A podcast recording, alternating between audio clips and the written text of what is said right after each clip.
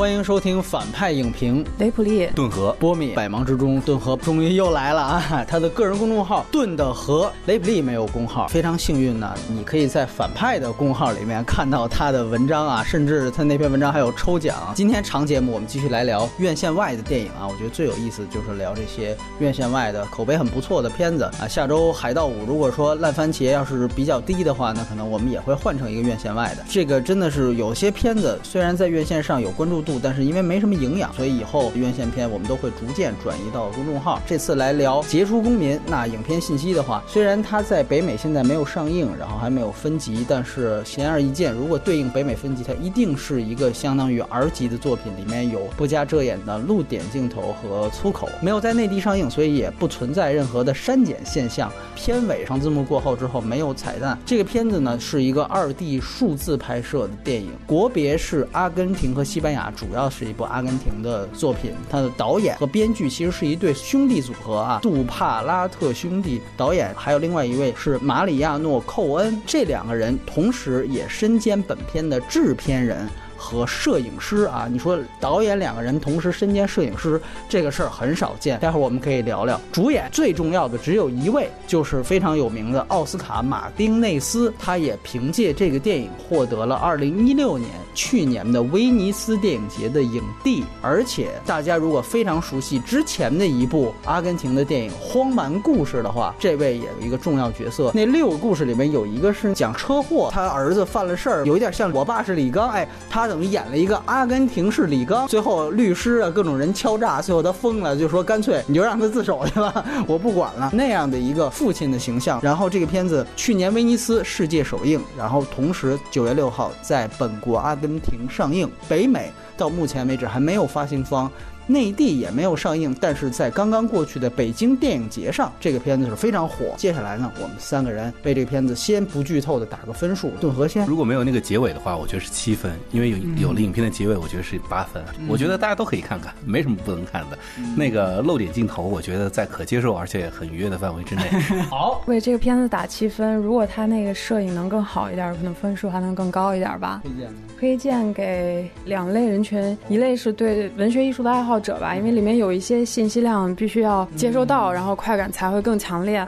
另外一方面，就推荐给那些成天吵着要逃离北上广的人吧。嗯，这个片子我也给七分，它就其实是一个文学性特别强的片子。我甚至觉得这个片子文学性是要多强有多强，电影感反倒要多弱有多弱，有这么一个感觉。我觉得所有我们中国人看这个片子，可能第一时间会联想到莫言。我觉得我也是这样，就非常顺拐的就会想，而且正好莫言刚刚他拿完诺贝尔文学奖，正好今年是过去了五年，在五年当中他没有动笔写任何。一篇文章，跟这个设置完全一样，而且甚至我都觉得他好像有一些剧情和桥段在莫言的作品当中啊。我甚至都觉得能够找到统一性，倒不是说谁借鉴了谁，这我只能觉得这个肯定是一个第三世界国家的一个天然触感，所以这个我觉得特别有意思。呃，推荐的话，我其实还是我跟雷普利挺像的，我觉得首先他推荐给文艺青年，我觉得文青跟影迷其实两个概念，我觉得他更偏推荐文青看可能会更嗨一些，对，这个是我着重推荐的一个类型。那接下来我们。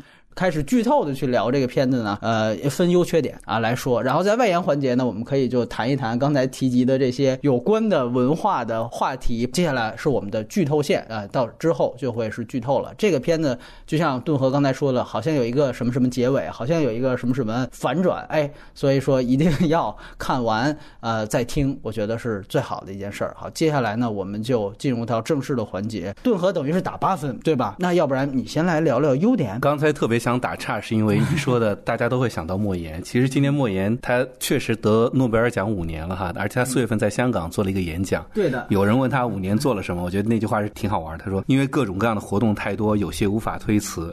大学机构十个只能答应一个，而且还要忙于领奖。然后我觉得这个确实是你看完电影吧，看到这段话吧，你就会觉得，哎呀，这个他说的是。还有你刚才提到另外一部影片哈，《蛮荒故事》，前年在中国也特别火。其实很多时候大家都会对拉美的。魔幻主义的文学啊，对拉美的电影都感同身受，可能是。呃，我觉得哈，就是我们可能跟拉美的文化背景虽然在地球的两端，但是有某种接近性。这样我们看到这样的作品的时候，有一种亲切感。而且我特别想说的说，我自己个人觉得，在拉美国家里面，阿根廷和中国来讲，虽然文化差异很大，但有一点挺像的。嗯，其实它本质上都是有过一个相对繁荣或者相相对来说比较优越的一个时间段，嗯，然后再到了一个从某种程度上是比较文化自卑的一个时期。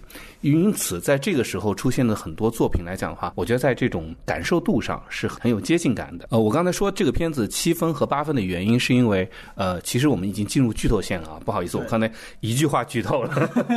我觉得其实这个影片最好的一点是，我整个电影的基本上百分之九十吧，你会看到的是特别熟悉，甚至是。呃，你不会太意外的那种批判的、荒诞的、黑色幽默性的东西，你所熟知的，对于故土的、对于原生文化的、对于你的这个知识分子的角度来审视你的这个出生环境的，它有很多很亲切的东西，就像你所说的。但它最好的一个，我觉得让它呃七分到八分，或者说从我心中的一部，哎，这是一个有意思的电影，别说这是一个很棒的电影的点在于，我觉得它的批判不止于站在一个文明世界人批判他的过去，而且在于他。会反过来，反过来审视自己。就是最后的一幕来讲，它揭示了文学关于虚构和现实之间的关系，揭示了一个人作为创作者和作为被观察者之间的一个一个关系。他把文学和电影这两种作为艺术形态，对于人生活真实的还原，我觉得做了一个很巧妙的嫁接。尤其是他最后那一幕，揭开胸膛说：“你看这个子弹是真的还是假的？”就这一笔的时候，我觉得他超越了一个简单的讽刺、抱怨、审视世界，而变成了一个哎。我也会审视我自己，我也会批判我自己，再来考量这两者关系。所以我会在这一点上让这个故事的结构变得精巧，立意也变得有。更多的玩味的空间了，我觉得会把这个电影再提高一分，是因为我觉得它跟个人的共情与共鸣会多一点。也还有一点是，觉得批判并不难，而且我对于批判没什么兴趣，因为我觉得批判这件事情，站在一个知识分子角度批判这个落后，站在落后批判说，哎，呃，知识分子谄媚这件事情本身都挺廉价的。我我所说的廉价的，是因为我们产生共情与共鸣，是因为这事情太正常了，它捕捉的非常细腻和这个准确，这一点是做的很足够的。但我觉得第二点很难得，也是我很喜。欢的是，他把这个两者的审视，就就我们刚才说到，我们很多时候埋怨这个导演，哎，他是不是在谄媚谄媚别人啊，或什么？他不最大的问题是他不会去讨论或者不敢去讨论这个问题，他只会做辩解。我并没有谄媚，我我并没有去取悦西方评委，我并没有去那个什么。就说我们的创作者很多时候是很拘谨，或者是很不能够审视自我和面对自我的。但我觉得在这个作品里面的这个主角，他刚好做到了这一点。我很喜欢他在里面说的两句话。我们里面提到一点，说是主角做到还是导演做到？啊，我我觉得这个里面很好玩啊，就是他主角是个作家，作家写了一本小说，他的在现实中。是个导演拍了一部电影，他某种程度上是把肯定是把这个人物映射代替了自己嘛。但是这个作家在里面说了两句话，我特别找出来的，一个是他说所有的作家都很自我，因为自我设置、自恋且爱慕虚荣。啊，最后那段，最后那一段，还有第二个是他说到了，就是一个他给那个年轻的前台说做当作家就是执笔和虚荣心，他丝毫不回避虚荣这件事情，也不回避别人对他哎你谄媚西方的评价体系，等于说他在作品中其实一直流露出了。这个自省的这个这个原则，我们可能其实很容易感受到，是因为我们很容易带入他。就像你说的，我们很多时候观看的时候是一个中国观众，甚至很多时候是我们不大的城市来到，就到北上广吧。从这个角度，你会观察到的主要讽刺内容是说 关于这些的。可是你看到没有？他其实也有关于他本人的讽刺。他作为一个艺术家，会把一个小孩的作品给过度的解读了，对吧？他他这个里面还有一个作为艺术家本身，他是在处理这个处理女儿这些事情也是一团糟的。他本身其实也是有很多荒谬性可在的，还有你刚才说的一点也挺有意思，跟莫言相相同的。他在这个一开始的时候，我不参加这发布会，我不参加这个什么，都不要参加。我这五年啥都没写出来，尤其是他刚刚说这国王都喜欢我的作品了，我这生涯结束了，底下也是一片呆若木鸡。就是他其实除了讽刺了第三世界原乡之外，他也讽刺了他自己和他自己所处的这个环境。就像里面所说的那些人指责的，你难道不能写点美好的作品吗？你这不就是这个揭露什么？还有那他的另另外一个哥们说：“你你爸爸这个叫什么葬礼的时候，你都不愿意回来，你你是一个什么样的人吗？”我觉得他这里面有一些诘问的感觉。我真正觉得一个人，我觉得区分荒蛮和区分文明的界限，不在于物质程度或者说真正的想法，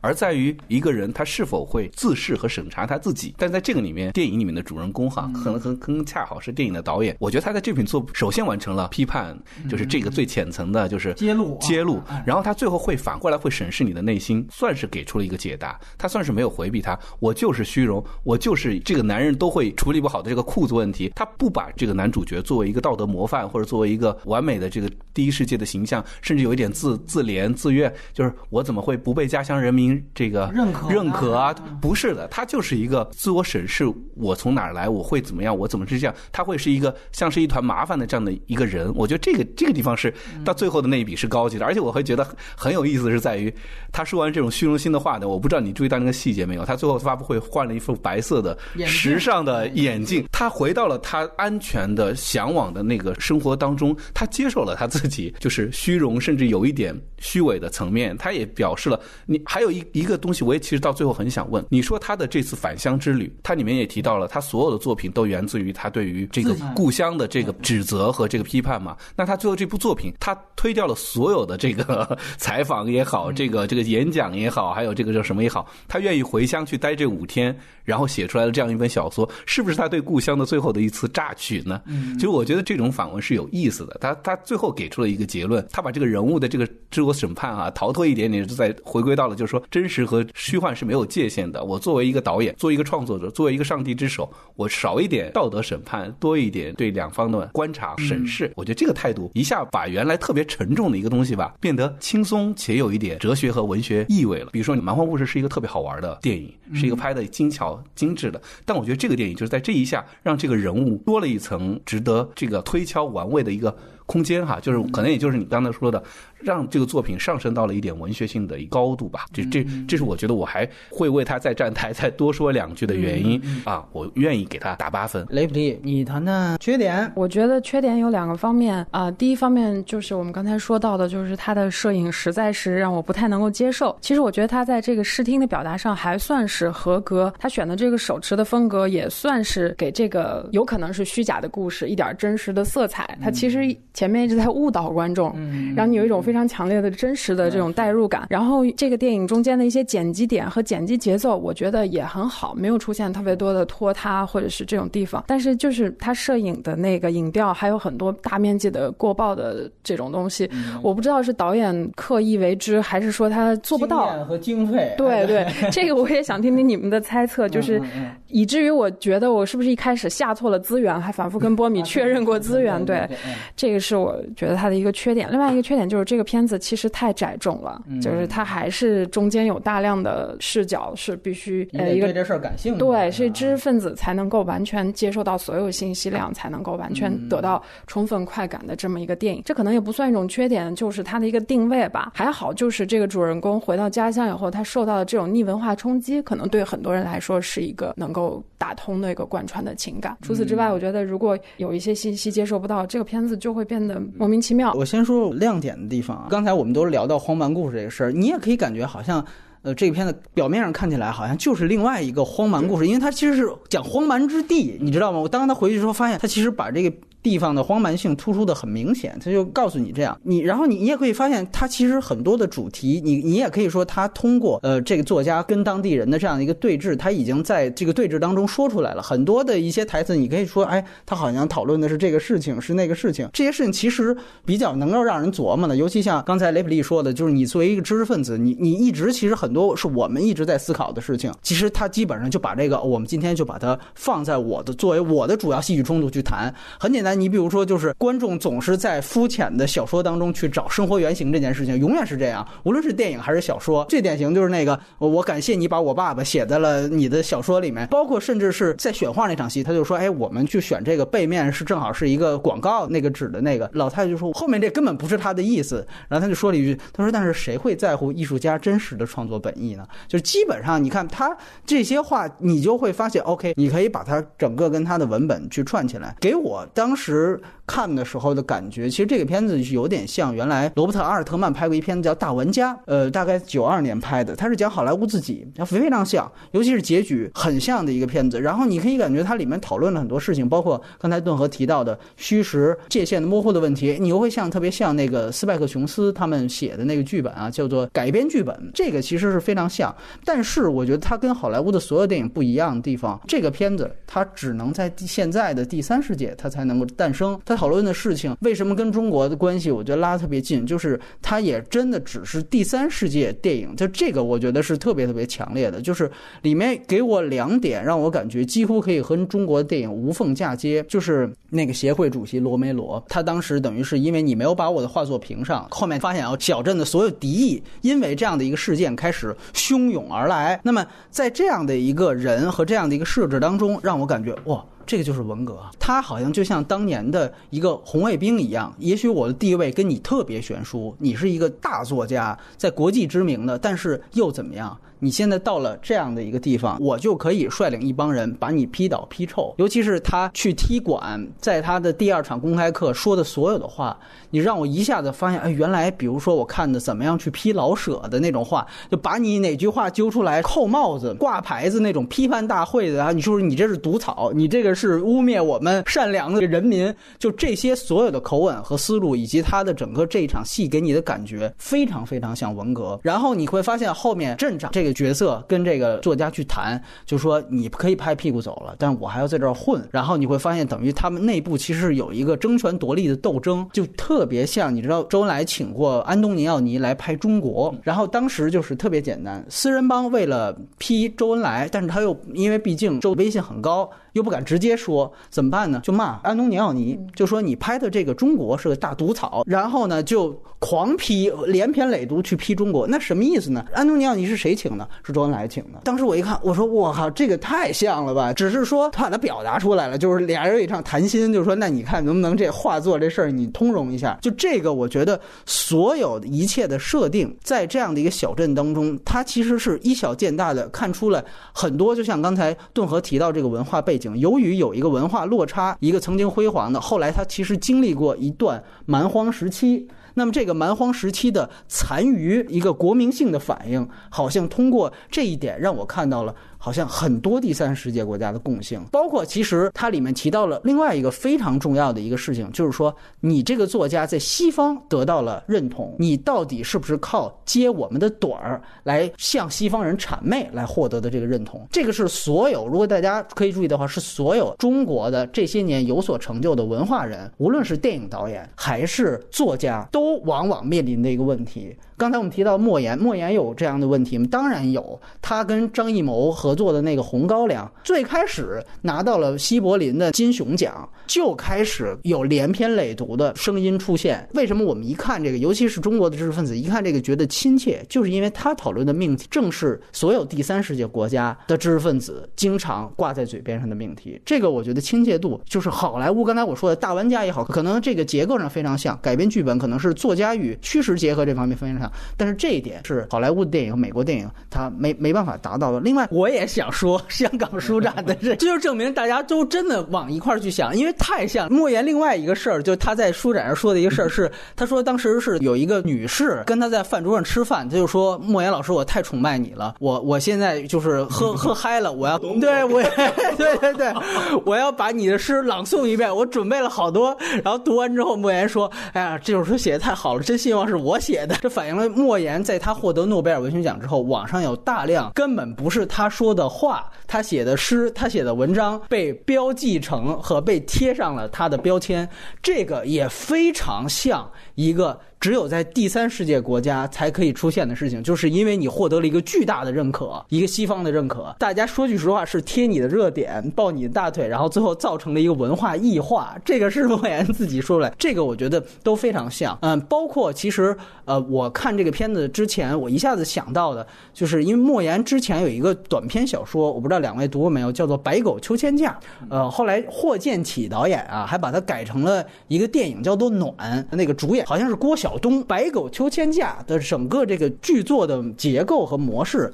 很像《杰出公民》。我这里倒不是说说一定是这俩作者啊去看了莫言的文章，他拿了，倒不是这个意思。这我还是在表达一种第三世界的共通性。白狗秋天价讲的也是一个男的，他从这小地方走出去之后，当然他没有这么高的成就啊，就是作家本人说拿了国际奖，就他成为一个大学生，等于已经实现了一个阶级和地域飞跃，已经很大了。然后呢，他回来之后，他。跟他的初恋女友相遇啊，这个跟这个片子其实也很像，但是这个时候他的初恋女友已经嫁给了一个就非常粗蛮的，然后甚至还有点残疾的，我要没记错的话是个哑巴，已经有一些就是异化了。然后两个人又再次发生一个交集啊，那个最后的那种落差感带来的冲击性，以及最后他结局也有一个戛然而止。所以我觉得这些其实都非常像。而我们注意到，像《白狗求仙家》，它聚焦的正是就是说在中国改革开放之后。当贫富差距和城乡差距一下拉大之后，确实给了一批人他实现了阶级跨越、财富跨越、社会地位跨越的一个机会。但是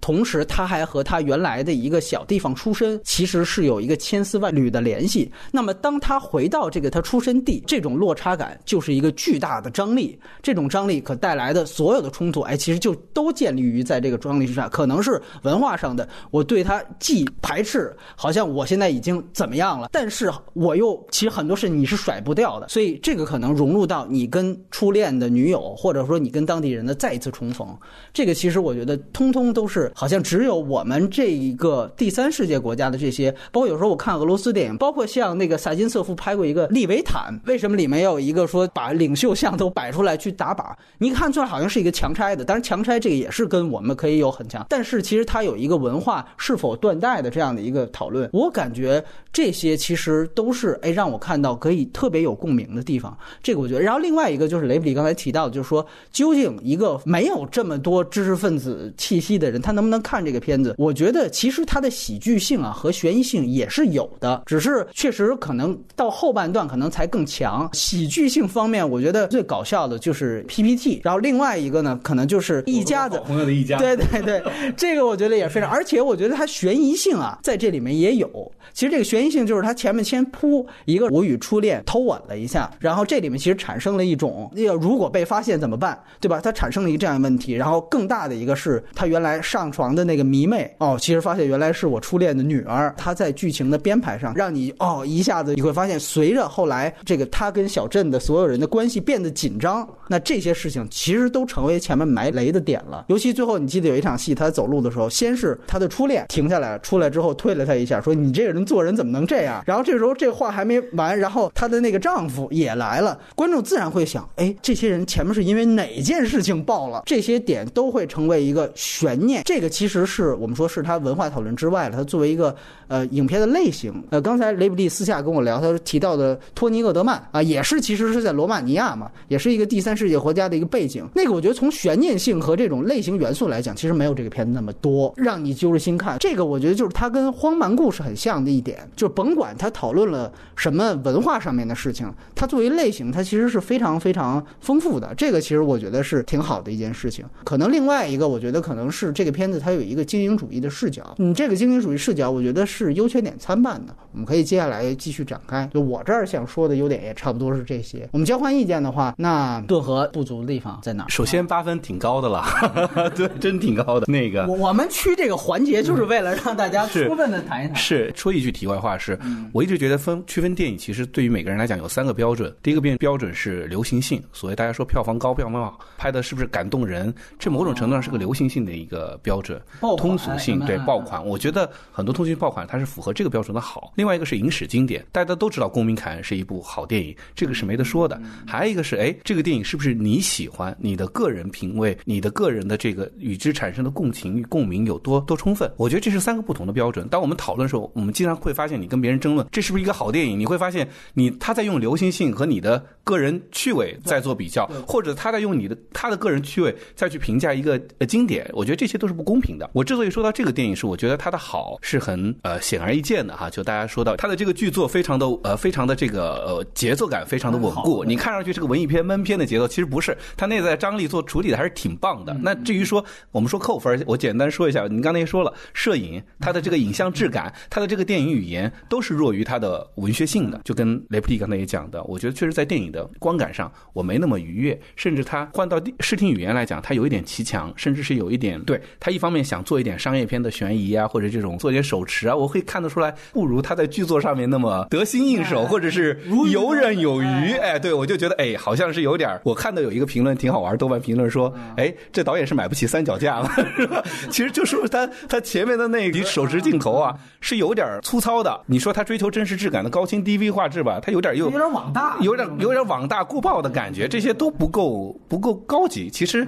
没到你能玩味的，就是没到他能把玩的感觉。他还只是在一个哎模仿或者有想法的阶段。但我喜欢里面有一个镜头，我觉得挺喜欢的，就是特别符合优点了，符合拉美的那个。不可能是因为缺点变成优点，就是他的哥们儿在喝大了跳舞的那场，特别像一张明信片一样卡在那儿，就那个那个跳舞的那个慌那个镜头。哎呦，我觉得这个摇摇头，然后他再拉回来，有这个镜头的那个那个那个景别和什么卡的，我都觉得是有点意思。这是我刚才说的，所以我我其实。呃，心里在想的一件事情是，我并不觉得这部电影能有实现度很高，但是我觉得剧作上，或者说它的这个故事结构上，会让我还是觉得，或者说这个导演本身的表达意图上，我还是觉得，哎，有轻松的地方，轻松的这种心态，在这种题材里是挺难得的一件事情。大家可以想一想，虽然这个里边设置的主角是获得诺贝尔文学奖，但是这个片子刚才提到了，它是去年威尼斯主竞赛的一个电影，但是最终他拿到的奖是演技奖，并没有一个更高的对于电影的肯定。威尼斯就是一个西方。的一个三大电影节评价体系，我就补充这一句，来，雷普利，你来谈谈优点。嗯，首先我肯定它是一个好故事，编剧的完成度非常高。我们就从黑色加幽默这个角度去对比一下，我觉得它比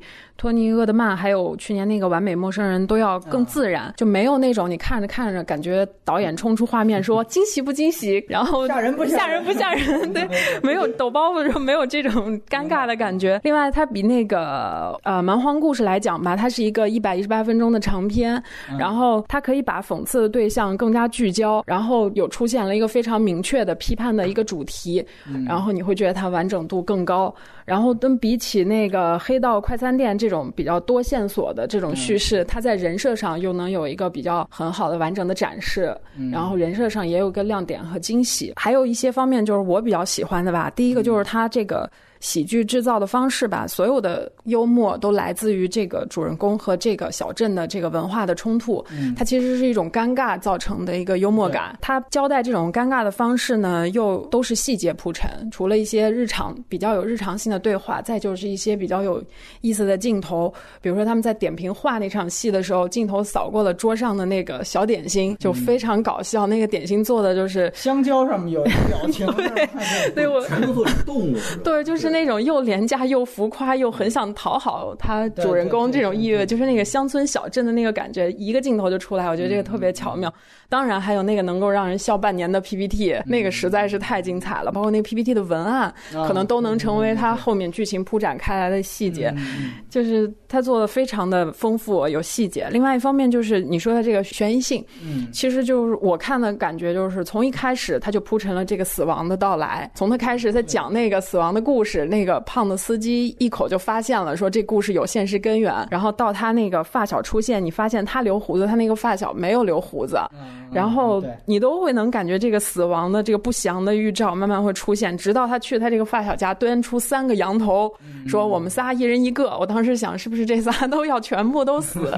他其实就是一边勾引观众，一边迷惑观众，这个就是会挑起观众快感的。然后直到最后，你发现这个小镇上所有的人都满满的恶意。都有这个杀死他的这个作案动机，然后你最后所有的所有的注意力都会放在他到底死了没死，以及他是怎么死的，谁把他打死的这个点上，这个是快感的一个来源吧。然后最后一个就是他那个开放式结局对观众的一个挑逗，他的这个东西也是制造这个整个观影快感的一个。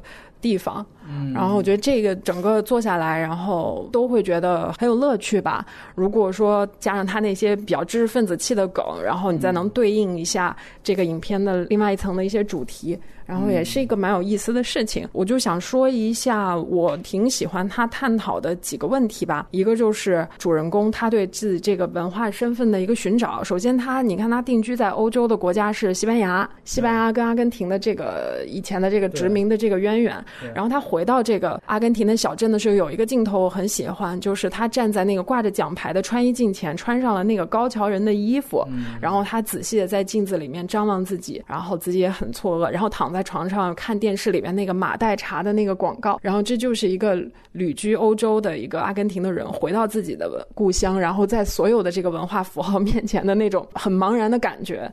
然后另外一方面就是刚才敦和也提到了，就是他有这种。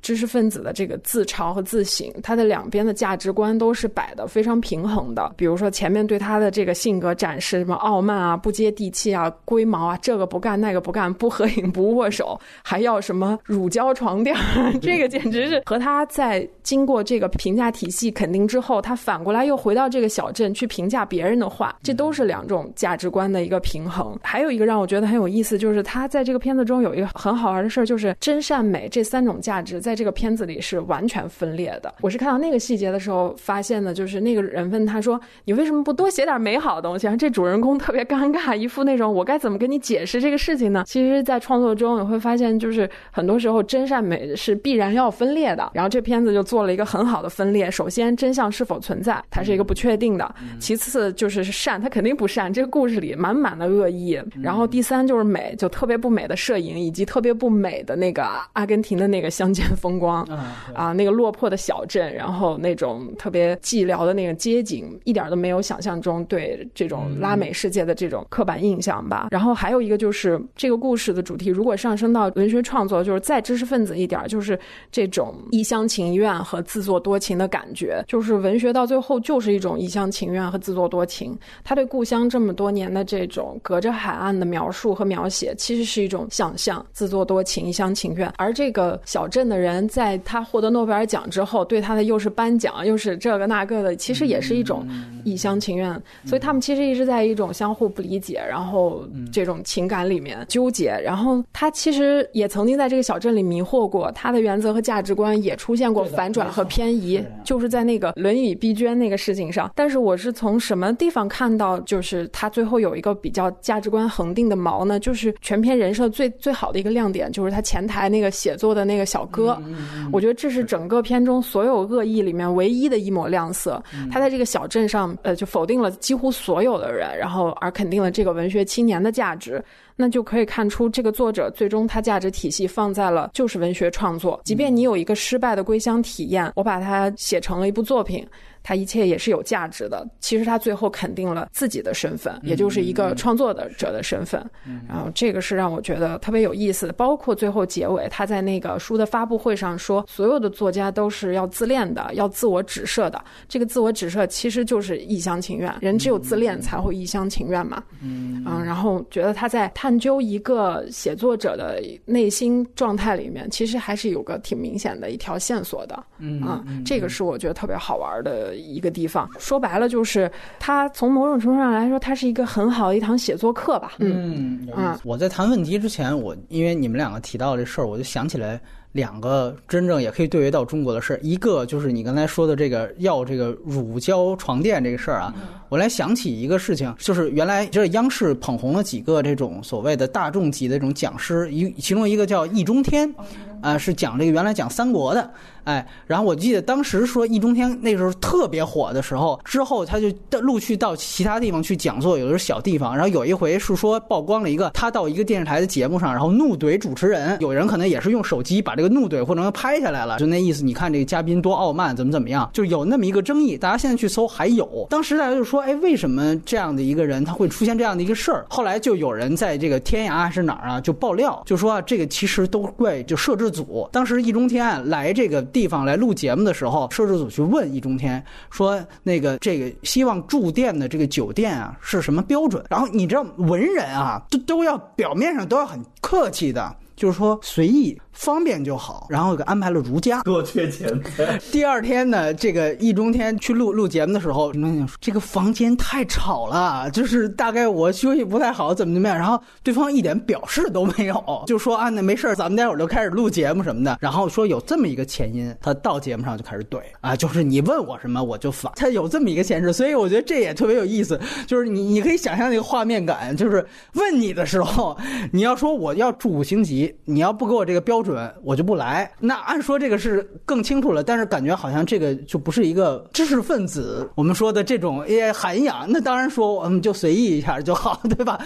阴漏就减就行。但是你真阴漏就减了还真不成。另外一个就是刚才雷比说到这个，问问你能不能拍一些更美好的东西，我就想起来，因为赵亮他当时拍了一个也是威尼斯的一个竞赛片，叫做《悲西魔兽》，呃，国内完全被和谐了，讲的是雾霾的一个事情。法国的片方呢就安排他到欧洲。几个国家好像还真的就是北欧做这种就是应后谈啊这种交流。赵亮呢在做这个 Q&A 举手的时候，跟这个画面感很像。他说就是有一个中国的留学生举手，然后上来就是一通开喷。哎，其实有点像罗梅罗就来踢馆来了，就那么几个，就是说你为什么？只拍中国的丑陋一面，我们现在都这么强大了，哎，你为什么就就着雾霾这个事儿在那儿哔哔哔？赵亮当时因为我看了他发了很长一个朋友圈，他当时就是握好了这个麦克风，然后准备要回应你。他并不像这个作家一样，他可能还是有有有些情绪的。结果这个哥们儿说完之后撂下麦 克风就走了，人家质疑完你，请你回答一下这个问题，说完了人就走了。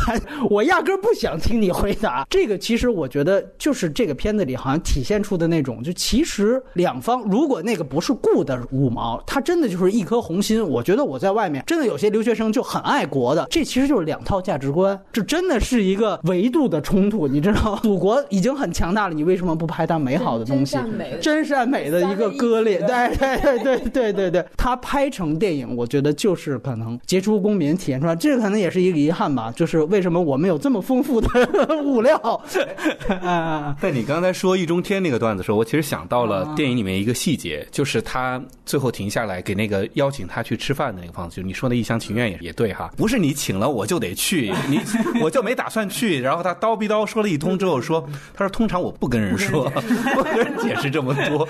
我今天也不知道我为了跟你解释这么多。其实我有时候在想哈，就说知识分子也好，我们用一个词来概括它，不不能用高级和低级啊。但是我觉得某种程度上，你说精英阶层也好，我觉得区别在于一群人来讲的话，或者说越往这个级别来走，他可以对外。界越虚伪，他可以对内心最越真实，这可能符合文学创作的本质。他可以直面自己的欲望，直面自己的丑陋，但是他保留了他给那个小哥说的：“你的作品很简洁。”他对内心来讲的话是诚恳的，反而对于周遭的人来讲，他不管是用各种方式来做了一个防备。他表达欲望的时候，就像你说的，知识分子有的时候是会比较羞涩的，他只能通过秘书来转达他对物质层面的需求，说不要拥。他本身他哎，我真的是不愿意跟人拥抱，他秘书说不拥抱，他自己也只能只能做。他有一层对世界的虚有的外壳，但与此相反的是什么呢？就是他的原乡居民或者大多数人对于欲望是赤裸的，就是我要得第一名，我我的话要拿奖，必须得入，我我得我娶了你老婆，他这些欲望赢了，欲望全都不加修饰的写在脸上，但是他们从来不愿意去面对自己内心，我是不是个丑陋的人，我是不是个是一个虚伪的人？就包括他那个政治，哎呀，我没办法呀，您看我在这儿当官，我多不容易啊，我得。但是他认为这一切都理所应当，所以我觉得他把这两层人区分的这一点，就像可能你说的，哎，我觉得做的是挺有意思的。就是这个里面，我特别喜欢刚才雷普利说的，就是一句话啊，他确实把他所有的在这部影片里面，包括在自己都嘲笑了一个够，但是对于创作本身，他保留了一个尊重和定，这也是他最后的作品。我是虚荣的坐在这儿跟你聊天了，我甚至有榨取故乡价值的感觉来做了这本小说，但是又怎样呢？我所呈现。现出来的这个东西是它本身是有趣味和有价值的，这个是不管两边的人多可笑之外最有意义的一个一件事情吧。所以，我我确实觉得它是一个文学创作课。然后，我就着那句话说，其实电影里面也挺荒谬的。这个文学创作课的听众只会越来越少。包括你刚才提到那个旅馆那个事情，我又想到，就是你说他跟林园有没有像？就是你记得他刚到那个旅馆的时候，就是说这是我们镇最好的一个招待所了。进了房间之后，是致敬托尼厄德曼，对，像罗马尼，而。且呢，他就故意给了一个房间内景，你记得吗？当时他照了一下那个空调和那个挂在上面的电视，那个其实就是在表达这个作家他对于这个房间是很不适应的一个，而且他可能没有翻译那个空调上面的字儿。我是在想，是不是他就是说你得打电话到前台什么的，我才能给你开。就是他其实还是在体现这个房间的一个廉价性。但是说就着你们俩刚才说，我我要谈问题嘛，我其实也是想到了这一点，就是我很认同的是他在前面，其实最终他通过这个环境，他的欲望是非常赤裸的。然后这个人他其实是非常端着的。这个我们说按照文革里老批判知识分子说你们这些臭老九老有臭架子，这里面其实说的不就是臭架子吗？就是说其实你可以看到这个剧情结构是开始就是这一个臭老九到了那儿之后逐渐卸下自己的伪装，就是你刚才你提到那个细节，我通过我秘书婉转的表达我的需求，这跟其他地方肯定就满足了，但跟我们这儿相反，他成为了一个负负得正、见招拆招，就是说你不许合影，不许，那他自然就啊没关系，那可以合影，马上掏出手机来，我也给你来一张。结果弄得你看一下发现他那一套啊到这儿不管用了，所有的东西见招拆招，等于他的这个架子在前半段其实是一个慢慢被卸下的，但是到最后这个地方的荒蛮性。又逐渐的开始吞噬它，也就是说，两边其实都是在一个不太平衡的地方，但是到最后通过这样的一场突冲突，它达成了一个平衡。所以这个是我想谈它结尾的那一个，最后在发布会上的整个一套解释。我倒觉得画蛇添足，因为我在第一次看的时候，我跟顿河一样，我也很喜欢这个结尾。后来我会去想，尤其你刚才说的一点刺激到我，就是说我们去谈一个电影，到底是说。是我喜欢，还是它真正是好？这个我觉得标准非常非常重要。我觉得我开始特别兴奋，是源于我喜欢，不加遮掩的说。我甚至觉得所有的有一点知识分子情怀的这样的人，可能最后他想达到的真正的状态，无论是社会地位状态还是心理状态。可能就都是这个男主角这样子，他其实是一个彼岸形象，他是一个圣人形象，这个是让我觉得看完之后特别喜欢的这一点。后来我们都得自省的想，你当一个圣人形象出现在一个电影的时候，这个其实我们就要衡量一这个电影的平衡性。的确，它其实是有一个观点上的平衡。但是如果我们说从电影人物上来讲，显然只有这个作家本人的角色是完满，甚至是一个神圣的。他的这个完满性是在于我的自嘲也成为我的一种完满性的表达，你明白吗？如果他是一个雷锋，我们根本就不会评这个片子。你会发现这种虚伪在前面是有的。提一个细节，他怎么表达的虚伪性？他的那个迷妹开始不是质问他，就是说你是不是说过就是。往往伟大的作品是出在苦难的国家和苦难的时期，这个也让我觉得这是第三世界国家经常面临的这种。然后他说没有，我我没这么说过，说这个那意思这个观点啊太狭隘了。其实他最后有一个反驳是在于他开门约炮那场戏，他就说你看我拿了你的书，我直接说了。大家如果注意到的话，他那个落款说你的这个话是说在九一年的柏林。那大家其实一想你就知道，你联想一下，九一年柏林是柏林墙刚刚倒塌的那个前后脚，可以想象那个时期这个作家正在为讨好西张。评委，他做了一段这样的话：德国人，你们的伟大是因为虽然你们遭受了苦难，你们长期分治，但是你们的苦难可以造就伟大的作品呢，对吧？为什么他要编九一年的柏林说的这段话？这其实就是虚伪。所以故乡人揭露他有错吗？我觉得某种程度上是对的。这个人他到底真正有没有谄媚过西方的评价体系？因为我们别忘了，柏林墙的倒塌是以西方全面压倒这个东方来获得的胜利，这个都是很明确的事实。那么在那样一个时期，你说这样的话，其实他有这样的虚伪性。但是由于他后面有两场戏，就像你说的，一个是他最终。他要给予前台小哥说：“我支持你的作品。”这个是典型的一个让我感觉哇，一下子 对这个人格一下变伟大了，你知道吗？让我一下子啊，好像你前面做的所有事情我原都原谅了，还不够。就是再不够，就是哪怕我们知道他死不死，这个都这个打猎那场戏过去之后，最后还有一个发布会，然后我来了一场，我对于整个前面的等于心灵之旅一个总数，让一下觉得哇，这一下子又成为我的新的一个提升，让我一下觉得哇，就是整个他的这个旅行太完美了，没有瑕疵。但是与此同时，我们去看一看他在这里面的其他的人物，完全是功能性的。你就比如说他的那个初恋。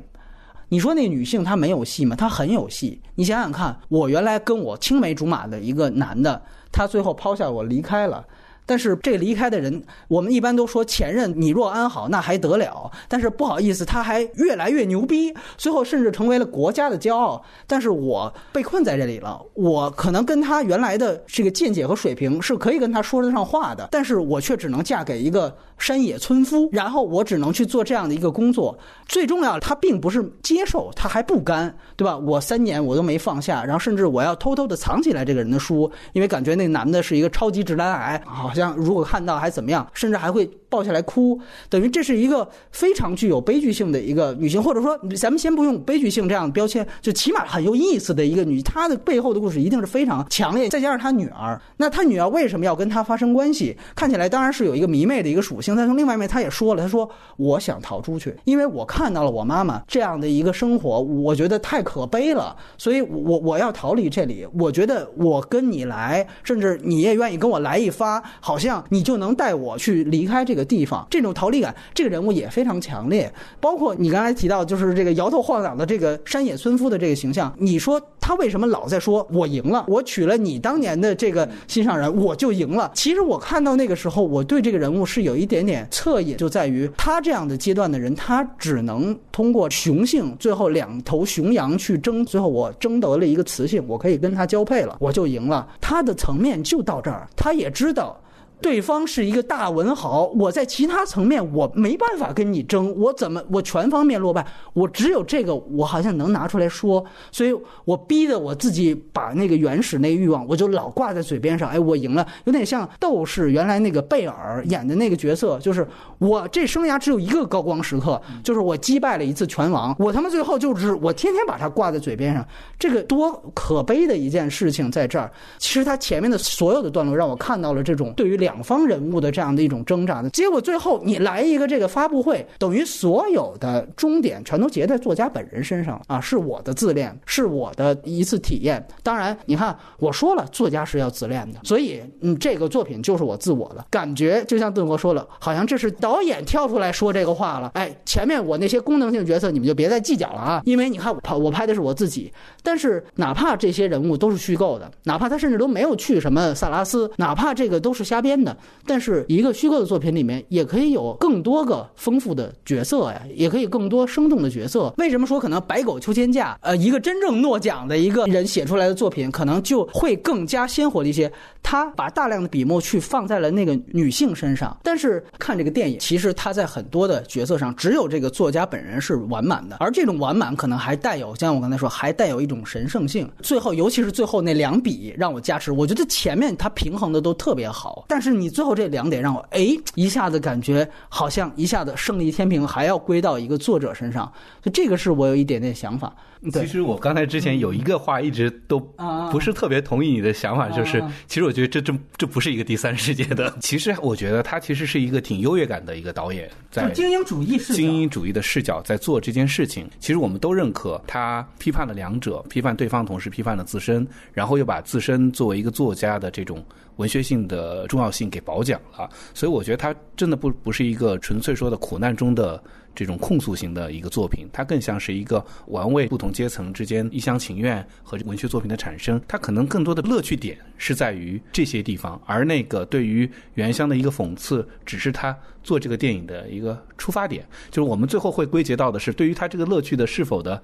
喜欢和不喜欢上面来了，我觉得他其实这个作品就像你说的，他在这些人物形象的描述上，只有这个影帝是有维度的，他的虚伪，他的多面性是来的真实的，他的高光时刻也是能够看得见的，其他的人物确实都是功能性的呃存在的。我觉得它不是一个像我们说的归来的那种电影，我觉得张艺谋呃张艺谋的，我觉得他不是那种对一个时代、对一个人群、对一个那什么讽刺群像的，他不是那种写实主义的东西，他本身也没想。做这种事情，我觉得他从这个导演一开始的创作意图，就是像他说的，跳出来阐述文学和现实之间的关系。所以，我我说我喜欢是。他没有把批判这件事情吧当做一件最重要的事情来做。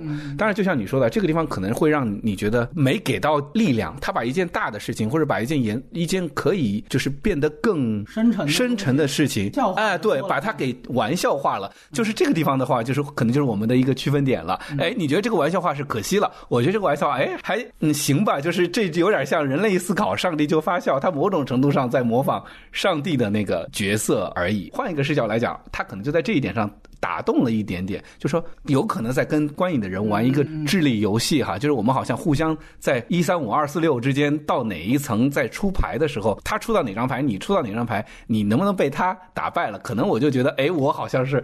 被他打败了，我就就说嗯不错，有点意思。对我借着你的话说，就是没错，他等于最后有一个模仿上帝的举动，就是这部电影的导演，这个就让我感觉一下子你其实这个时候还是自恋大于自嘲了，只能说他耍耍了一个小聪明，就说在了自己的台词里面。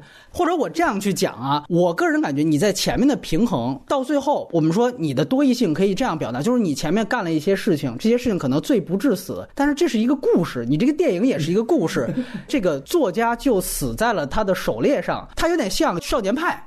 少年派这个故事最后，这个叶凡可汗最后开了一场发布会，他解释了一下我前面的这个故事，就是我可能还在在编俩记者去提问，他就有点像这个。就在我看来，你不加这个。你前面的这些事情，我也已经够了。对对对，就我其实是在前面，我其实特别认同他说的很多事情，包括他那个轮椅，他说我不能撅轮椅。但这个作家拿起电话，要不然你还是给他买了吧，就那种感觉。就这个就是平衡。一方面，我好像是有一个表达了我我对你这儿的文化输出，其实我是在教育你，就是我为什么不能这样做，因为我不能当神。但是呢，同时我还又有一点这个作为普通人性的这样的一点东西，或者说好像是不是因为我们真的是同乡的这个关系，你都。不知道他为什么拿起电话，可能就是下意识的说：“那你要不然给他买了。”这个就是一个人。但是最后你看，一个神，一个人，这就是很负负得正的事情。但是最后一个发布会，他又是神了。你有什么补充啊？我在这场发布会上面，就这场戏的感觉跟你正好是相反的，因为他前面在那个文学课上说了一句：“说我作为一个名人，就差一个死亡了。”对，他的死亡是在狩猎那场戏。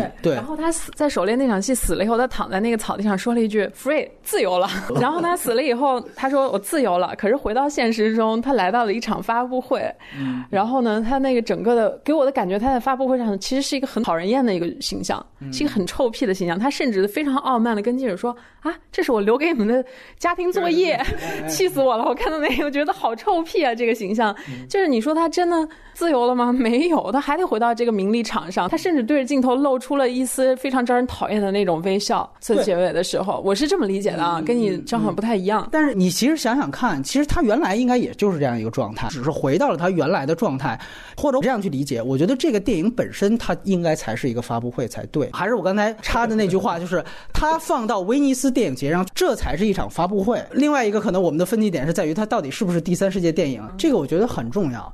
就是说，你看它里面交代这个作家成名之后，他是生活在巴塞罗那。然后呢，他最后跟这个小哥交代说：“等我回马德里，如何如何。”等于就是说，在这个拉美世界啊，这个必须得一盘棋的说，因为语言是一样的。你记得开始就是说，我要用这个就是卡斯蒂亚语嘛，就是我要用西语来西班牙语来说，这个其实很重要。就是说，在一个西班牙语世界里面，西班牙这个国家本身它就是一个高峰，所以说其他的国家感觉都是这个国家的一个文化输出对象，而他现在其实是有一种，我现在。是一个宗祖国的一个公民了，我也受到了西方宗祖国所代表的这个欧盟和西方国家文化的认可了，甚至是最高认可。那这个时候，我再回到原地方去，其实是有一种输出感在里面。就我要教育你们，为什么我不给你捐？啊，其实我可以捐，我最后可以偷闪电话，但是我得教育教育你们。你这种想法啊是比较粗浅的。然后为什么我不去请你吃饭？为什么你非浅浅显的把我的作品理解为是你爸爸的一个替身？我得教育教育你，对吧？其实他本身也承担了一个，就是说我是一个文化输出。所以我觉得马德里和巴塞罗那在里面确实是个符号，没怎么体现。但是这个符号它其实点明了这种在西班牙语世界这种宗祖国的这种关系。但是为什么它也有一个第三世界国家性？就是中国确实没有我们的一个所谓宗祖国，但是我们对于尤尤其是八九十年代的时候，就第五代那些人，他对于西方世界和西方的认可。这是同样存在的。就是这些导演或者说这些作家，可能相当一部分也最后要移民到，或者我们的社会精英也要移民到西方。可能现在只是留学不移民了，但是原来在相当长一段时间。都是这样，对吧？我们的最棒的一个社会精英，都起码动过移民的念头。这个其实就是一个第三世界文化的一个弱势的一个现实状况，这个是很正常的一个社会现象。而这个社会现象，其实在这样的一层关系当中，我觉得，哎，其实杰出公民他也有有有这样的一个体现。可能北上广之于小地方是有这样的一个台阶。但是北上广可能之于真正的西方世界，那其实也是有这样的一个台阶。我觉得这层台阶在这样的一个文本当中，也是表现的。挺明显的啊，我觉得这个其实是是一个一个想要补充的地方。对，这个里面是不是有一些东西能在米兰昆德拉的《生命中不能承受之轻》里面可以看到？尤其是那个小说里面写了一些从他们捷克然后到欧洲德国去避难的一些嘛，哪怕是啊意见分子或者是一些政治犯，然后有对他们这种的这种嘲讽吧啊，我觉得那种东西是挺有意思的，可以看看那个。我正好要问你，就你开始说推荐给。逃离北上广的人，你觉得具体原因是在哪儿？因为回不去的地方才叫故乡，你从来都没离开过故乡，那个地方对你就不会构成任何意义。呃，你是说觉得，那么这个片它展示的就是，如果他真回去了，就是一场灾难，必然是一场灾难。对我就一直挺希望所有电影都能跟所有的人有所连接的可能性嘛，因为我很喜欢这个片子。然后就希望除了一些文艺男女青年能够看明白之外，其他的人也能够有一个进入这个电影文本的一个通道。那我觉得逃离北上广那些人回去以后，肯定会面临各种各样不适应的这种逆文化冲击，这是一个他们能够理解这个片子的途径。我的推荐理由是在这儿。对，就是说。你因为第一次跟我提出这个说推荐给这些人的时候，我一下子去想，他是不是有一个特别直接和浅显的文本原因？其实就是他最明显的那个揭露和讽刺。其实这个意思还是有，他并不是说是为他下一环的一个工具，不是，它本身就是一层表意。对对对，这层表意一个就是说他评画这件事情。但你想一想啊，当地的人他让一个作家去评画，这本身其实不就是一种讽刺吗？我们再联系一下现实，就好多人说回去抱怨，说我过年回家，说你是做什么？那啊，我是在这个大城市做 IT 工作的，正好我们家电脑坏了，你给修一下，就是这种就非常顺拐和非常没有脑回路这种想法，就是经常我也看到一些热帖里面谈说的一些例子，就是比如说在一些小的地方，这种比如说不公和那个地方的这种蛮荒性，而且真的就是像这种情况，你会特别好奇，你说他自诩一个那边也讽刺的很狠嘛，就说你是什么 APSS 是吧？然后他就说什么 APSS 是什么东西，就这。很讽刺嘛，然后后来一说就是什么萨拉斯这个美术协会的会长，艺术家协会，就是想这么小一个镇还还有艺术家协会，就是那种说有点像什么哪哪个村有一个扇面协会，哎，你会发现这样的一个协会会长。最后等于是一急眼了，原来也是一个当地的黑帮，等于是我底下也是有队伍的一个人。你会发现什么都是他，其实他本身的这种揭露性是非常强的。这个肯定就是很多人要逃离的时候，等你真的回去，发现就是几乎不适应，也没法回去。正是这种想回去没法回去的心态，才会有乡愁嘛。乡愁就是在这种失落感和观望，就我站我站在此岸，你在彼岸，这个东西才能够成立。但是你对于一个作家来说，我无限的接近我要写作的对象，这个以后会发生什么样的灾难呢？然后本片就给出了答案。这这一点我就说是他像改编剧本的一个地方，对吧？就是说改编剧本，当然那个更复杂，就是他建立了三层性。最后就告诉你，其实导演如果越贴近原著作者，一定要发生灾难；然后原著作者如果越贴近真实人物，也一定会出现一个互相猎杀的过程。就那个猎杀和追杀的那个那个事儿，就是他把这里不是也外化成真正一。场狩猎，那个我觉得他灵感确实是来源于改编剧本和大玩家，对，就让我感觉特别像。那个结尾是更像大玩家一些，大玩家里是哦，原来这场凶杀案是我下一个剧本，嗯啊，就是展开我下一个剧本，所以这个也是让我可能对这个结尾有一些我不太满意的地方。一，你画蛇添足；二，我觉得好像你还是有一些借鉴的成分，对对？不服撩，不服撩，对，不，这个是最最后面的原因，主要是前面那两个原因，这个还真的得再多说一点。伍迪·艾伦就是他没有一个故乡。他纽约人就在纽约，对吧？这是一。二来就是呃，它没有所谓文化更强势。纽约其实就是世界文化的一个输出中心之一吧，起码是之之一。可能巴黎、伦敦也是，你就会感觉，所以他的自嘲和他的嘲讽，你看他也有作家的一面，他也写东西，他的自嘲和嘲讽这一面跟这片子是共通的，但是就是自嘲和嘲讽，然后顶多是我对于格林威治村这些文艺青年，我有一个挖苦，然后他有一些小男小女的事情，突然很想就是好玩的脑补一个伍迪·艾伦的心情。就是我这辈子也没离开过这巴掌大的这片地方，虽然它是世界的中心，说不定还有一点点这种小小的劲儿，但是他把他的那个领域内的自嘲已经做到了最好。对，所以其实不在于你有没有这个跨文化，也不在于你在世界的中心还是什么。位置是在于你把你的这个整个的作品打磨的够不够精致，够不够自洽，够不够圆满。这个是一个艺术家的本分。嗯，那既然就是出生地这些东西都没有办法选择，那艺术家的职责就是把手上活做好。我觉得这挺重要的。这种对啊，我觉得他其实跟斯派克琼斯是特别像，他们确实是你会感觉到他们可能就更注重。文本本身就像你说的，就是我干脆把观众、剧中人物和作者，我讨论这三种本身的事儿，我不太去加文化上的对现实方面的。其实这也是一种现实性，嗯，对吧？就是这里面体现出来的这种阿根廷那种，这也是一种现实性。对，所以可能它的纯粹层面、虚实的这个层面，它可能还没有到伍迪·艾伦那个那个程度。这个是我觉得也是归到 缺点类，是吧？对的一个想法。对，手艺活上的差别没错。哪怕还是那句话。就是哪怕伍迪·艾伦也是小品，伍迪·艾伦的摄影除了极个别是摄影确实特牛之外，他其他的也是还好，也没有掉分，对吧？也没有让你觉得出戏。这个确实是，呃，如果讲虚实性，讲呃作者读者形成的这种建立效果，伍迪·艾伦是一个标杆，然后他跟标杆之间有一个明显差距。对，你这个文本的宽度可以不用很宽，但是深度足够，对，然后逻辑足够严密，它其实也成立。你觉得伍迪·艾伦的片子里边，你？觉得哪个跟这个更像呢？包括掉书袋，我觉得有时候伍迪·艾伦的好，有些片子也老掉书袋，陀思妥耶夫斯基挂在嘴边上吧。我觉得。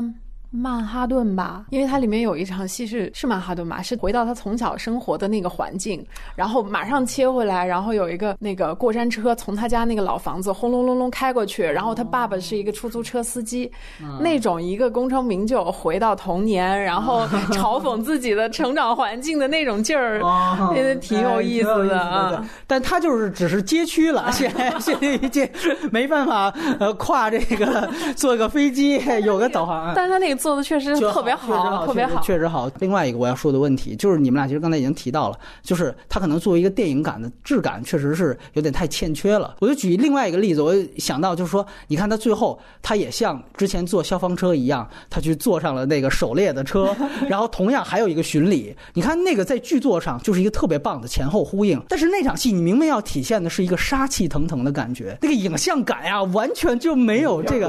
对对对对，你就拍的特。别 low，就是你，包括你看他有一场戏，就是讲他早起，然后对做梦，包括他早起，他去这个一个人，他我不愿意坐车，我去走嘛，你就感觉就是说有那种清晨有雾蒙蒙的感觉，那个时候其实气氛已经不对了。你如果在比如说画面密度上啊，你有一些体现，你把这种杀气，这种从一个画面效果去拍出来，就你想想看，比如说神枪手之死去怎么去呈现大事件要发生，哇，这个电影就完全没有。就像你们俩刚才说的，就是这网大质感啊，就让我觉得这个其实是特别强，让我感觉你的这个。手持啊，可能是更多因为客观原因，而非是主观原因。就像你说的，就买不起三场架是吧？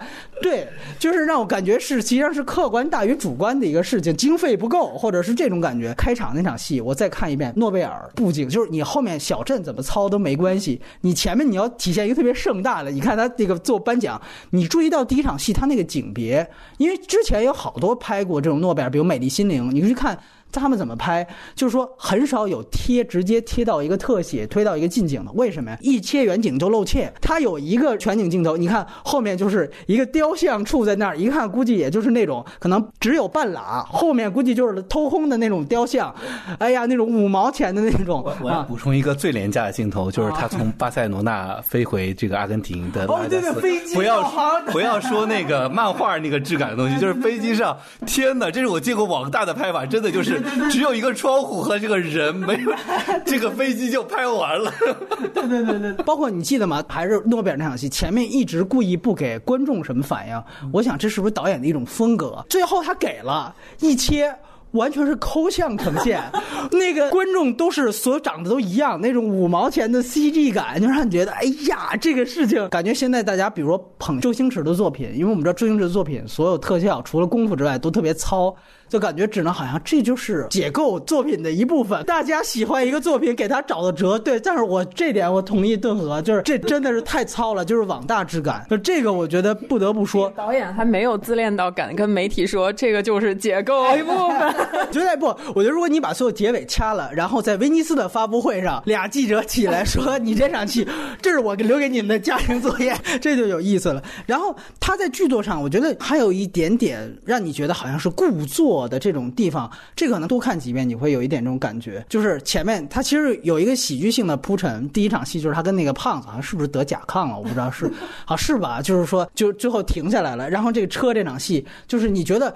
马上，我为这场戏的目的啊，就是为了让他第一次抛出他的那个故事，然后有一个他第一次跟当地人的一个接触，当地人就是天然认为你所有故事都有现实原型，我必须得叫出名字来，这是第一次的这种文化冲突。但是你一看整个这场事故做的就是，那你没有备胎吗？你这个 你这个菲亚特也有备胎呀，大哥就不讲了。然后这是第一次车坏了，后来他为了故意体现。他要跟初恋女友一场接吻，他的方法就是第二次车坏了，就是车老坏，在这个他 还有对对，还车坏人设，对成了咱人设。他在一些细节上还是我们还是要先推我要说的事件，赶紧就凑合一下。就这个我们刚才说联系他的网大质感、美术、布景，所以这就是说我提到的，包括摄影。所以我为什么说他推荐给文青更合适？可能有些影迷他还是挺在意的，包括你威尼斯的评委，你们去看，哎，你这个确实是让人觉得包。包括你，大家想想，当时荒蛮故事，我特别兴奋的，我在戛纳的主竞赛那那届应该顿河也在。当时为什么那个在国内后来成为爆款？阿根廷是当地的票房冠军，当年的，但是戛纳一个奖都没拿，就是因为它确实是可看性非常高，娱乐性非常高。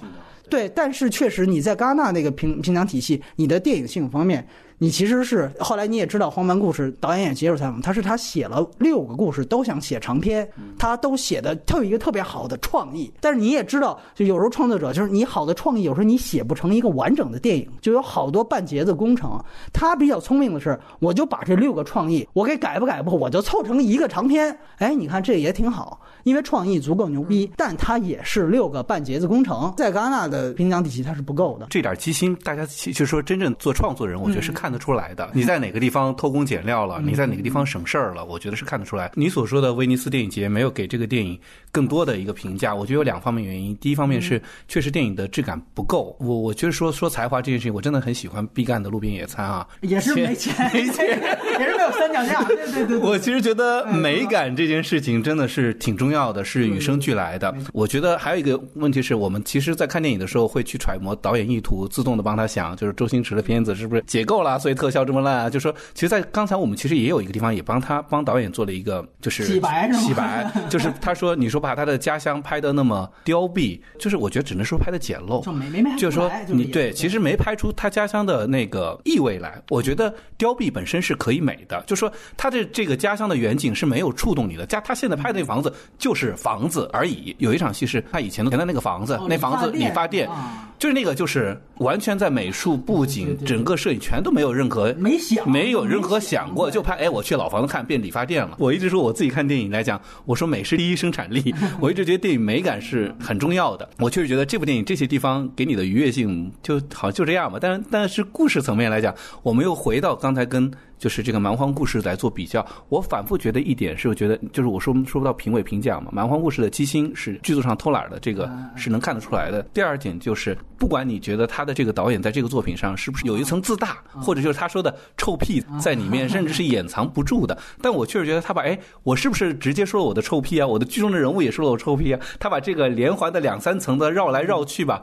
玩味的很很精心。这点上实际上不说强，对比简单的说，哎，我去讲一个，你看这俩人多傻。逼，两人 就开汽开车那个叫什么，就是互相不相让，最后死在一块儿了吧？这是一个，这我觉得比他那个多一个层面。就是那个当然讲故事讲的也挺好的，但我觉得这个里面的结构的玩味差别是在这儿，所以可能就是蛮荒啥也没得，他拿了一个 影帝的剧，蛮荒没拿影帝是他群戏，知道吧？是吧？拿任何奖项嘛？对对对对对，影帝也可以聊一聊。两位觉得他这个表演是是怎么看？雷普利啊，剧本把所有的这个高光都给了他了，感觉就是一个演员碰到这样一个剧本，你就必须得抢才行，是吧？就这种感觉啊，就。大家都拱着他，他不拿也没办法。再一个就是，我其实就是还挺能理解他没在威尼斯拿奖一个原因，就是这个片子有个小聪明，他很想用这种知识分子自嘲上去撩这些 威尼斯的知识分子，但是这些知识分子又很狡猾，你撩我是吧？我就即便爽到，我也不会让你拿奖，这种感觉啊。我看的很爽，但是不成。说的时候我必须得点出你的这些把戏或者怎么样。还有一个就是我得有矜持，我得不能表彰我自己。这个吧，有一点螺旋，就是我觉得他处理好了，就是在乎和不在乎这件事情。就是作者在不在乎读者，他里面讲到是在乎的，但是他又不在乎的。天哪，我的作品他妈瑞典国王都在看了，我就是宣告了我写作生涯的死亡。但他又在不断的追求这个读者。还是会参与那个三场那个讲座会嘛，所以我我我好像就觉得有一点意思在于这个故事的讲述故事的方式和这个故事的主题都把这个我在不在乎与人沟通，我不在乎，我在乎，我不在乎，我在不在乎名利不在乎，就是这个来回拉，就就像你说到了威尼斯，他这个作品又本身变成了参与一场发布会，他又把这个结构又给来回了一遍，他的评委又完成了跟他的一次行为行为艺术的对话，所以哎，我就觉得这个作品好像挺有点趣味的。然后另外我想说。我用一个诺奖的一个，就是整个的现在第三世界国奖拿奖的一个事儿，因为正好我们聊这个之前啊，还闹出了一个乌龙，也是关于诺奖得主，就是一五年的得主阿列克谢耶维奇，他在上一周传出去世了，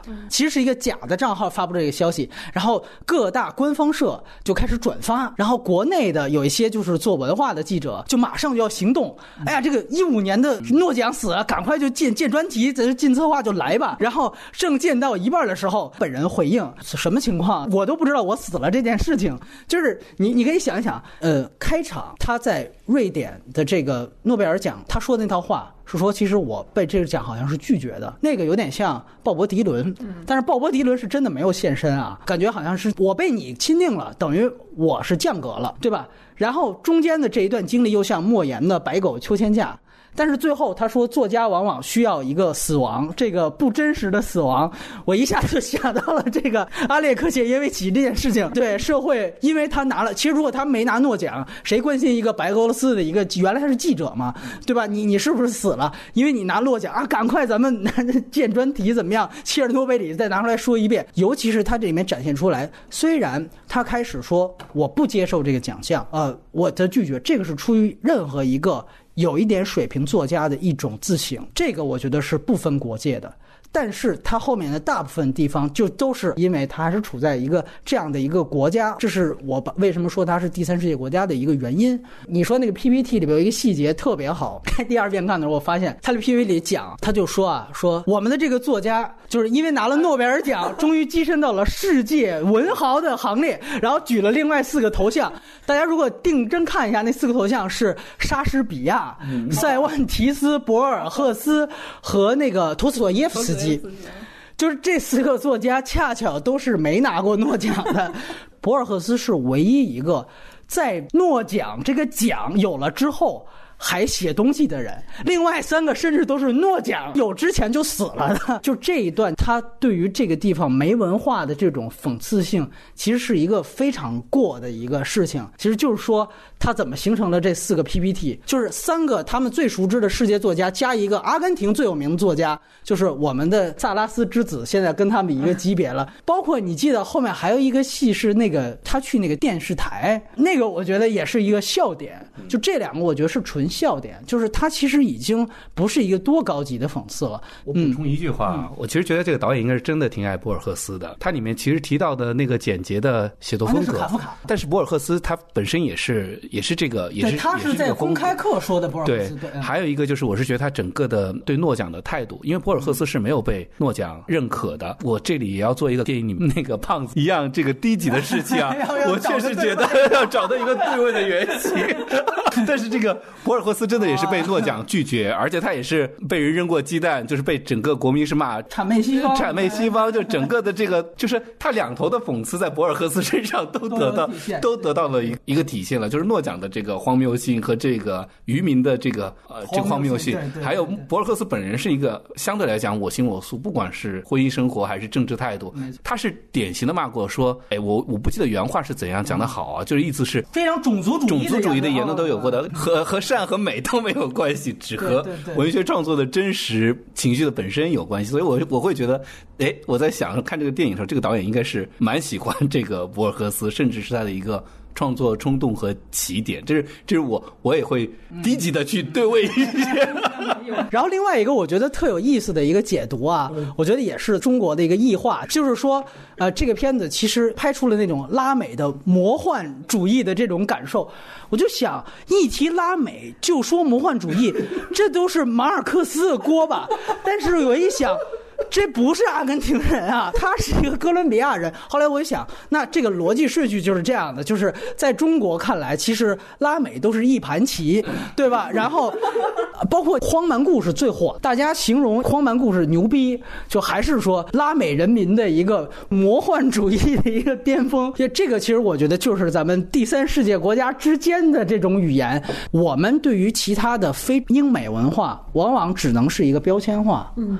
但其其实大家想一想，原来世界人民看中国也是一样的呀。感觉好像中国就得是黄土地里面的，呃，莫言的红高粱里面的，这才对。你你会发现这种标签化，这个其实也是一种相互的，是两方的。包括这里面，他对于诺奖体制其实产生了一个，它就是文学界的一个金牌榜。那个小地方所有的人，我们有请诺贝尔奖得主，然后机长说，我们荣幸的请到了一个诺贝尔奖的得主。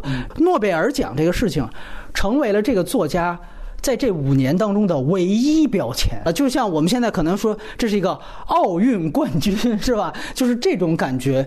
他其实不断的在强化这个，由于他也带有他对于原生文化的一种讽刺。其实这个对于诺奖本身的这样一套体制，他有一点思考。这个我觉得也是很有意思一件事情。为什么我说在西方国家这个可能他就不会当回事儿？显然我们也看到诺言这五年在中国的这样的一个。情况的转变真的是天翻地覆。其实你想想，鲍勃迪伦为什么自己不去，让帕蒂史密斯去了？就是去也不是，不去也不是。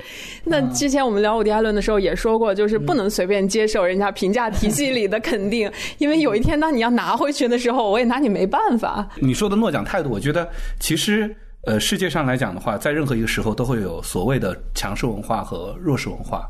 甚至换到个人的生存环境来，都会有强势环境和弱势的环境。我我一直坚信，一个人不是生而平等的，是人生而不平等。这是我说的是，这个生而不平等是你有平等权利，但你所有的物质环境，包括你的教化，包括你的这个都不一样，甚至你与生俱来的意识都不一样。这种阶级啊，或者你说的这种这个你在强势文化里还在弱势文化里带来这个差异是天然存在的。你怎么去抗争它？你越抗争它，你越证明了它的。存在，就像你说，你越瞧得上诺奖，你越瞧不上诺奖；你越在讨论诺奖，越证明你 你对他特别的在乎哈。我就我确实觉得这个，所以我我还是回到这个片子，我在说到这个片子还是第三世界的一个片子的时候，我一直在想这件事情。我因为觉得它始终带有某种游戏和玩乐的心态在里面，反倒我觉得这部片子没有那么。第三世界或者那么的弱势文化，即便他对这个诺奖好像也拿他当回事拿他当回事儿啊。但我倒觉得，就是他可能跟这个电影里面所有的事情啊，什么事情我都拿你当回事儿，到最后又不拿你当回事儿。就是我觉得他整个的系统都是这样的。所以我们这里可能把第一世界和精英文化给做了一个类比哈，就是对位的一个地方。其实我们想的核心的概念是差不多的。至于诺贝尔奖，我觉得那你跟戛纳有什么区别呢？就是任何一个任何一个奖，它有它的一个。评价系统。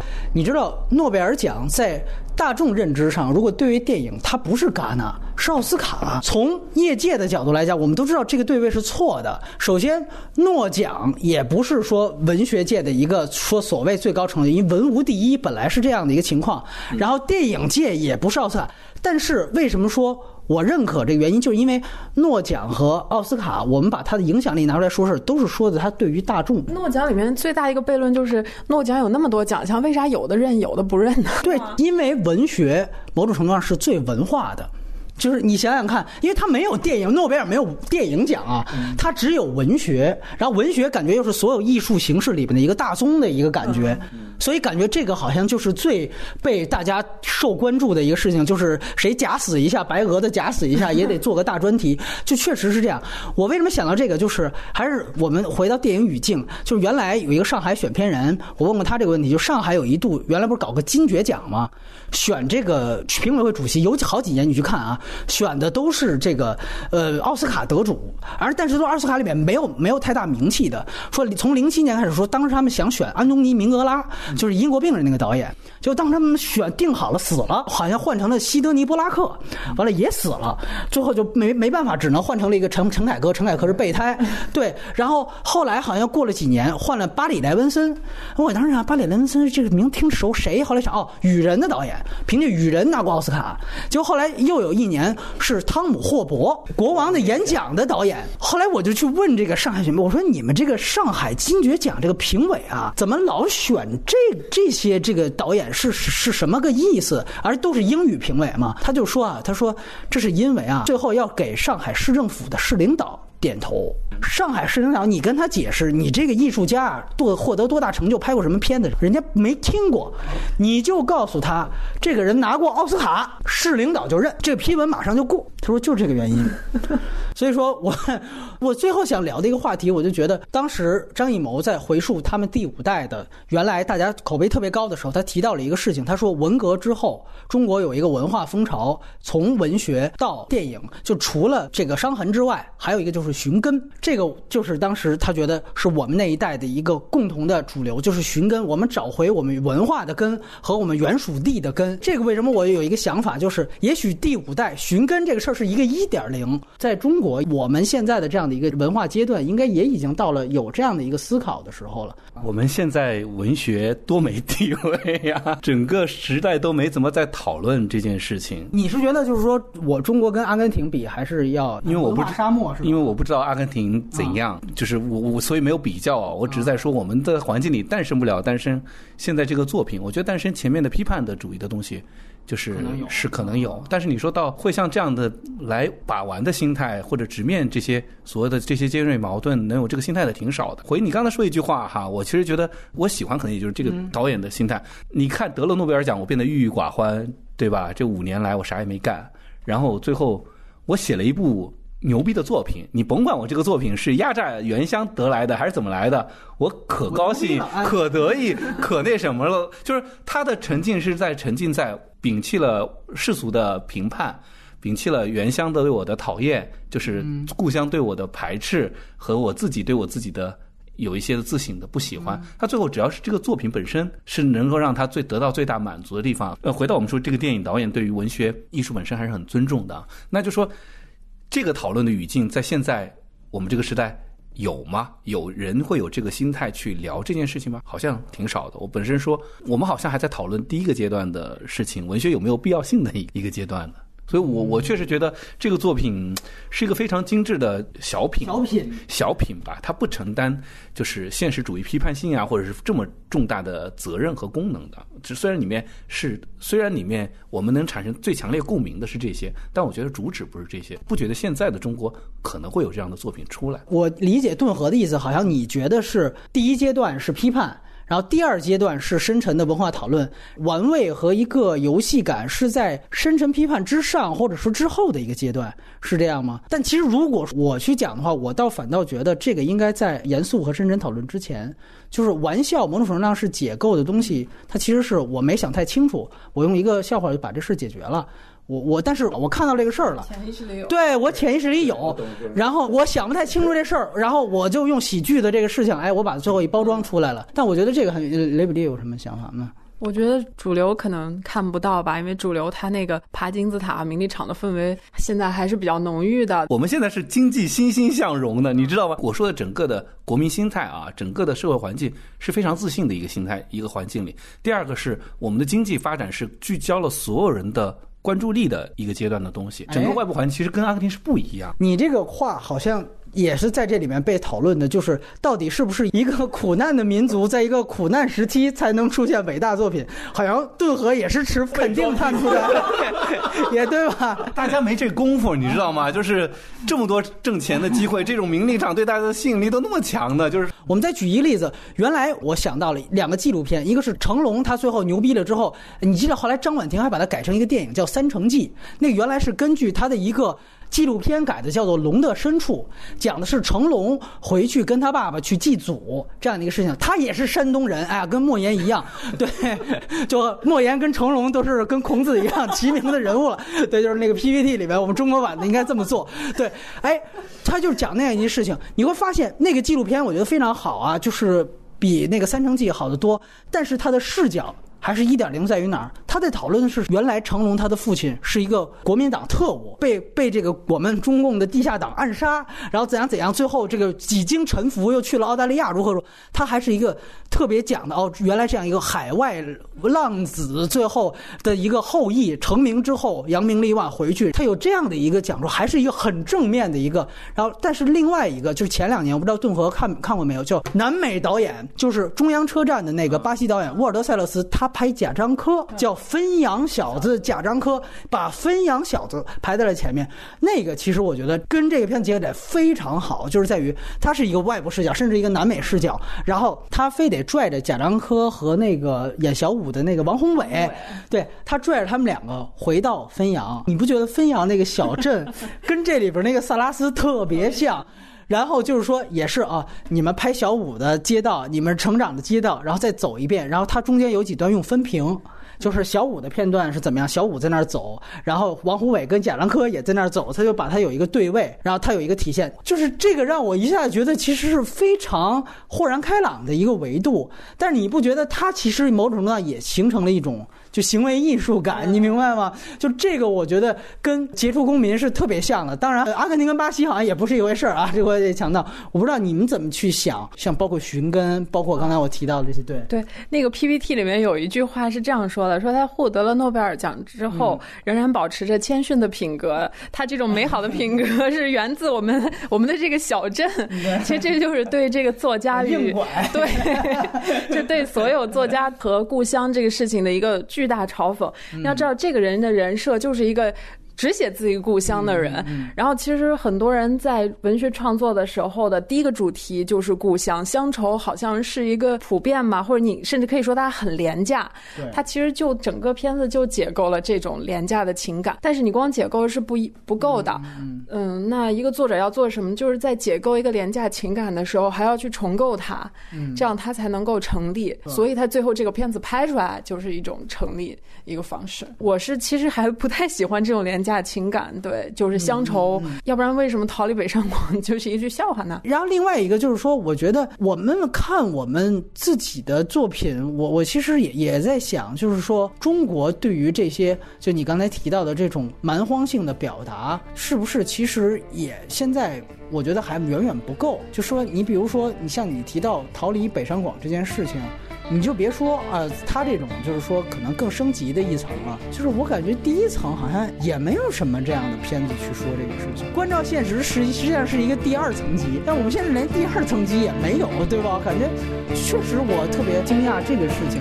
我在文学，就尤其是国内的这些文学上没有那么足够的信息啊，我不好说到底有没有，他们有没有。但是我觉得文学上面它的这种深度应该会有，因为它毕竟不文学，不像电影那么大。种，他可能啊。对他那个可以，但是文学层面会是，但是电影层面确实没有。没有没有没有，就你说的，就是现实主义都快没有了，然后哎呀，反正就是不尴不尬的这种，内心也不是好快乐。